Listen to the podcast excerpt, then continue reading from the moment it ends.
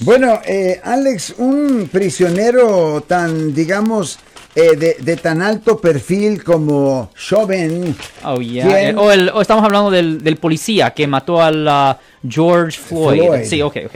Eh, un, una, un prisionero de alto, de alto ah, perfil como él, le dan un- una fianza de 1. punto- bueno, un millón doscientos cincuenta mil dólares. Sí.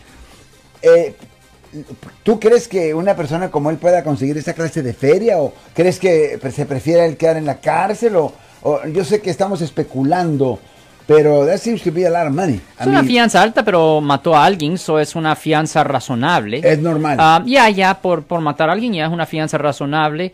Ah, um, le pueden pagar a una compañía de fianzas, un bail bondsman, los 10%, que es como que ah, eh, 125 mil dólares o algo así. I think so, ajá, Ya, algo así. 125 mil dólares. Ya, so, pueden pagarle a una, un fiador esa cantidad de dinero y no pueden poner una casa como prima o posiblemente hay suficientes personas que posiblemente lo están um, respaldando. respaldando Yeah. y ellos también pueden ponerse, eh, pueden poner eso también. Y ahora, eh, cuando un juez, eh, o hay, hay ah, razón por el, cuando algún juez te dice, no te voy a dar fianza. Ya, por ejemplo, si ah, un juez piensa que usted es peligro a la comunidad o si el juez piensa que usted es un gran riesgo para correrse a una jurisdicción donde ya no lo pueden alcanzar, ahí ah, muchas veces los jueces le imponen, una- le, le quitan fianza. Por ejemplo, si una persona no es ciudadano de los Estados Unidos, Ajá. cuando una persona no es ciudadano de los Estados Unidos, la probabilidad es más alta que el juez no le ponga fianza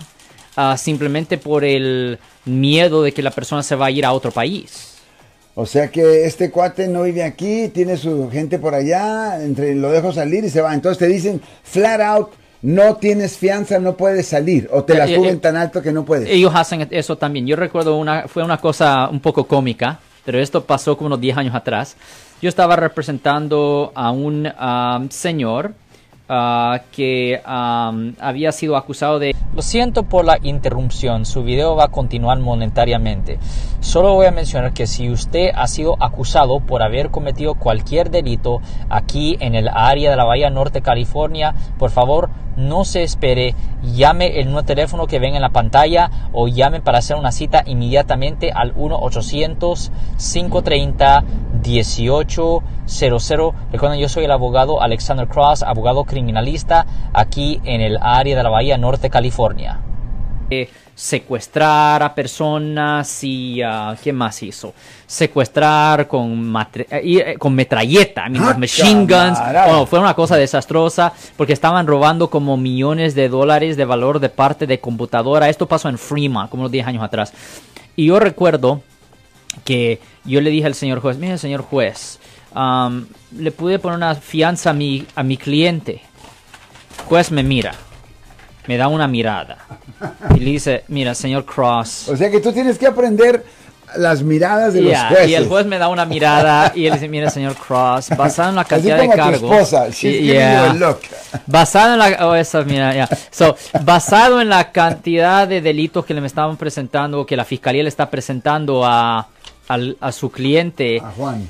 Ah, ¿Cómo se llamaba? Ni me recuerdo. Bueno, no, voy, a- Juan, no voy a decir right, pero voy a decir Juan. right, Um, la fianza fuera de 16 mil dólares.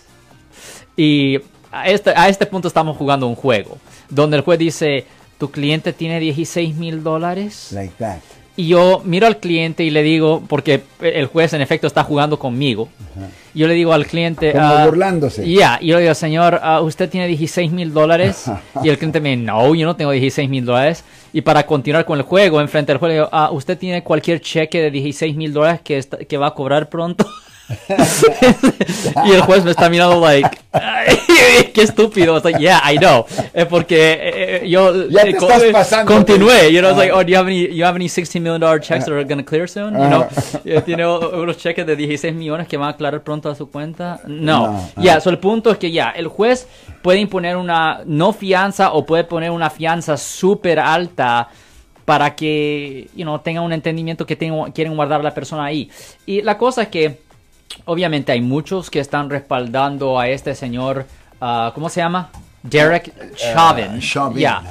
ese apellido me estoy dificultando para mí, pero ok, so, porque obviamente puede haber racismo, otra cosa, pero también, mire, yo sé que yo soy abogado de defensa criminal y, you know, ah, nosotros representamos a las personas que han sido arrestadas y acusadas por haber cometido delitos y este policía, él ha sido acusado por haber cometido un delito y pues, you know, you know, personas me preguntaran a mí, pues, si usted fuera el abogado de él, ¿cómo lo defendiera a él? Ok, pues lo, lo que voy a decir no viene de mi creencia personal o de mi... Uh, de tus deseos. De mis deseos personales. Esto es simplemente fríamente siendo abogado criminalista ¿Cómo defender a defendiendo a este Chauvin. Okay. ok. La primera cosa que yo hiciera es que yo le dijera al juez, mire señor juez, um, el primer día de corte, le dijera, mire señor juez, uh, yo quiero hacer un análisis psicológica de, de mi cliente. Yo creo que uh, um, yo tengo unas dudas con respecto a su habilidad de uh, entender las consecuencias de sus acciones, bla, bla, bla, bla. El juez me mirara y me dijera, mira, señor Cross, uh, Mr. Cross, es, tu cliente es un policía. Yeah. Well, I mean,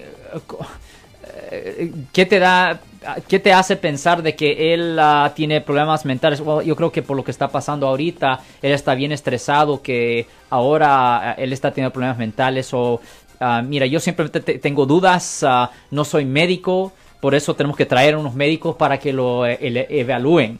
El juez... Uh, really? El juez va, porque a la fuerza el juez... no puede decir no. No, no puede no, porque ahora está potencialmente imponiéndose en los derechos de una persona, porque una persona tiene que estar suficiente bueno de la cabeza para que le presenten cargos. Porque para que los comprenda. Pues. Exactamente. So, primero uh, se le hiciera un análisis psicológico, ese proceso se tardará como unos tres o cuatro meses, donde el caso estuviera frozado. Eh. So, el público en general estuviera súper enojado. Eh. Oh, ¿Qué está pasando con el caso? No, no, no, está frozado por los próximos uh, cuatro meses, no haga preguntas. Le están haciendo... No, está frozado, es frozen. está frozado, no, no, va a haber, no va a haber ningún progreso con el caso por cuatro meses para que la gente se olvide lo que pasó. Eh, seriamente, era más para eso, para que la gente se olvide de, lo que pasó con George Floyd. porque se calme todo. Ya, que la gente se olvide, que, se enfoque más en el virus o lo que sea, lo que yo hiciera. Después de que los tres psiquiatras determinaran que él está bien mentalmente, porque lo van a determinar bien mentalmente. Ah, pero él no se puede hacer el loco.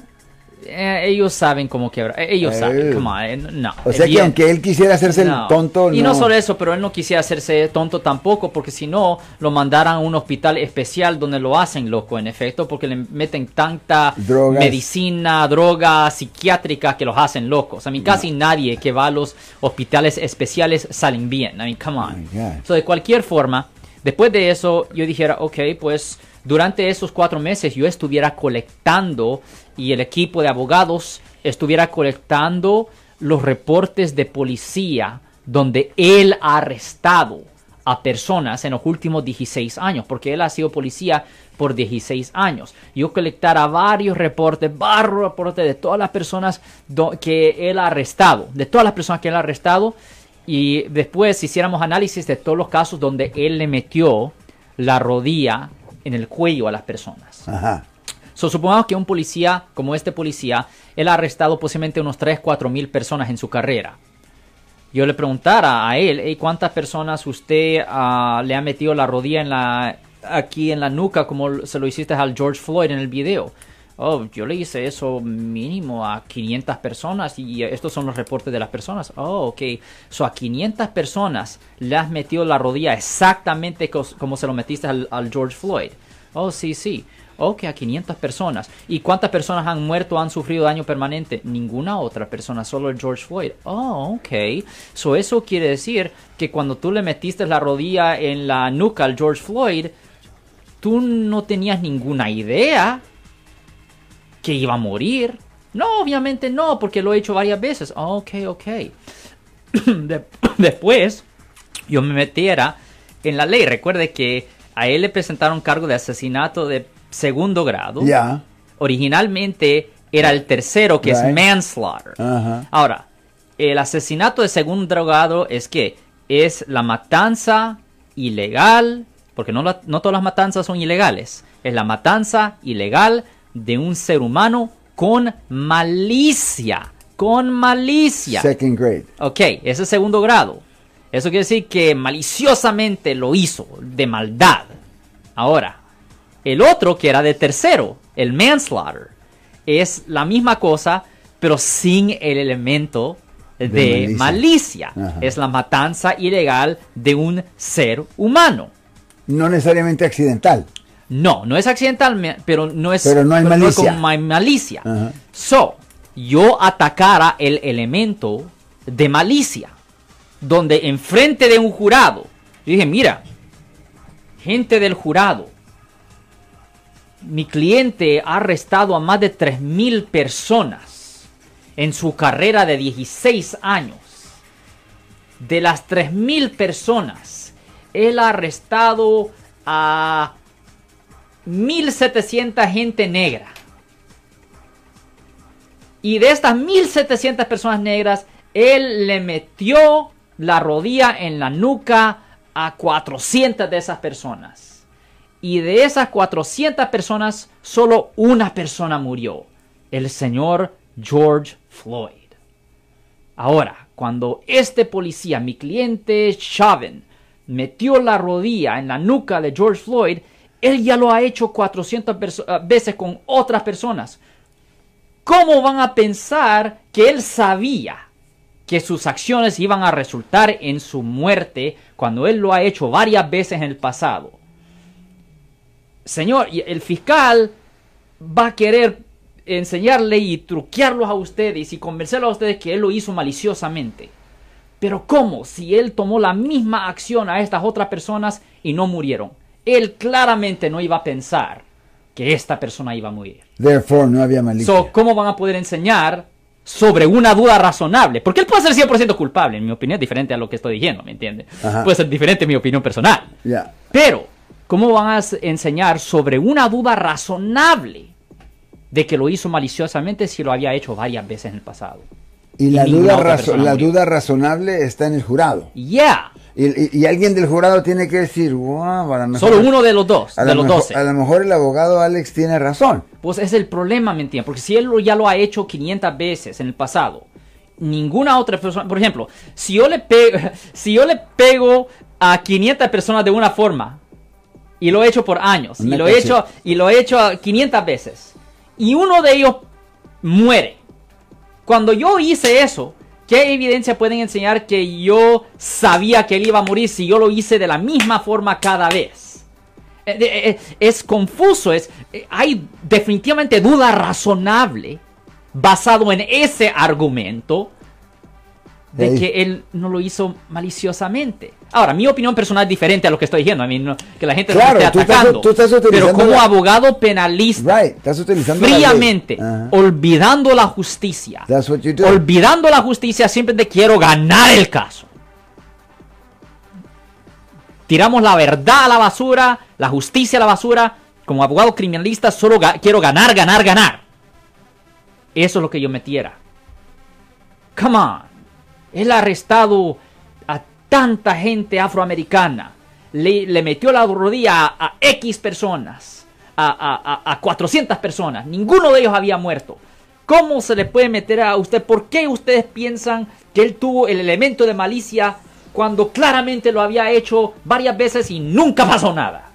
Eh, ¿Me entiende? Ya, ya, Ahora, ya. si fue la primera vez que lo hizo, well, well, now, uh, si fue la primera vez que lo hizo, pues ahí hay un problema, ¿me entiende? Pero si lo hizo varias veces, el mal récord de él le puede ayudar. Es lo que estoy diciendo. El mal récord de este policía, si él tiene un historial de brutalidad y hacerle a esto a varias gente, esto al- en la actualidad le puede ayudar. Porque tienen que enseñar el elemento de malicia que lo hizo adrede. Porque quería matarlo. Hay duda. No estoy diciendo que no lo hizo, pero definitivamente hay duda. Y si hay duda razonable, legalmente no lo pudieran condenar de segundo grado. Posiblemente del manslaughter sí. Del cargo original, que la gente estaba enojada de ese cargo. De ese sí. Y, y Pero un- del otro, y si no. no. Y si no pueden probar el segundo, ¿pueden, pro- pueden lanzarse con el tercero o ya pasó ese, Tienen ese- ese que, tren? ah, no necesariamente porque ah, una cosa es cambiar los cargos, el otro es simplemente agregar cargos. So- solo agregaron solamente. Si agregaron cargo, sí se puede hacer, pero sí, pero si cambiaron el cargo, eso es un problema. Eso es un problema. Y la cosa que el fiscal, recuerda que nada de esto es basado en verdad. Todo esto es una estrategia, es un juego. E, es solo verdad para la persona que murió. Pero la realidad de la situación y para el policía, yo supongo. Pero la cosa es que el fiscal está jugando con estrategia. Porque él tiene que pensar, ok, si le presento el cargo, porque a veces también no le quieren dar opción a un jurado. You know, porque ellos, ah, porque, porque el jurado, si le presentan, si le están presentando el cargo al jurado de asesinato de segundo grado, y si también le ponen el cargo de homicidio voluntario, el jurado posiblemente va a decir, ok, pues no lo condenemos de esto, pero lo, pero lo podemos condenar de esto. pero si solo le presentan uno de los cargos, el jurado ahora dice, ok, pero si no lo condenamos de esto, lo van a condenar de nada y va a salir libre y a nosotros nos van a querer matar el, el público. ¿Me entiendes? Nada de esto es basado en verdad. Nada de esto, lo que estoy diciendo, es basado en verdad. Ni en, ni en justicia, ni nada es basado en un juego. El fiscal quiere su promoción.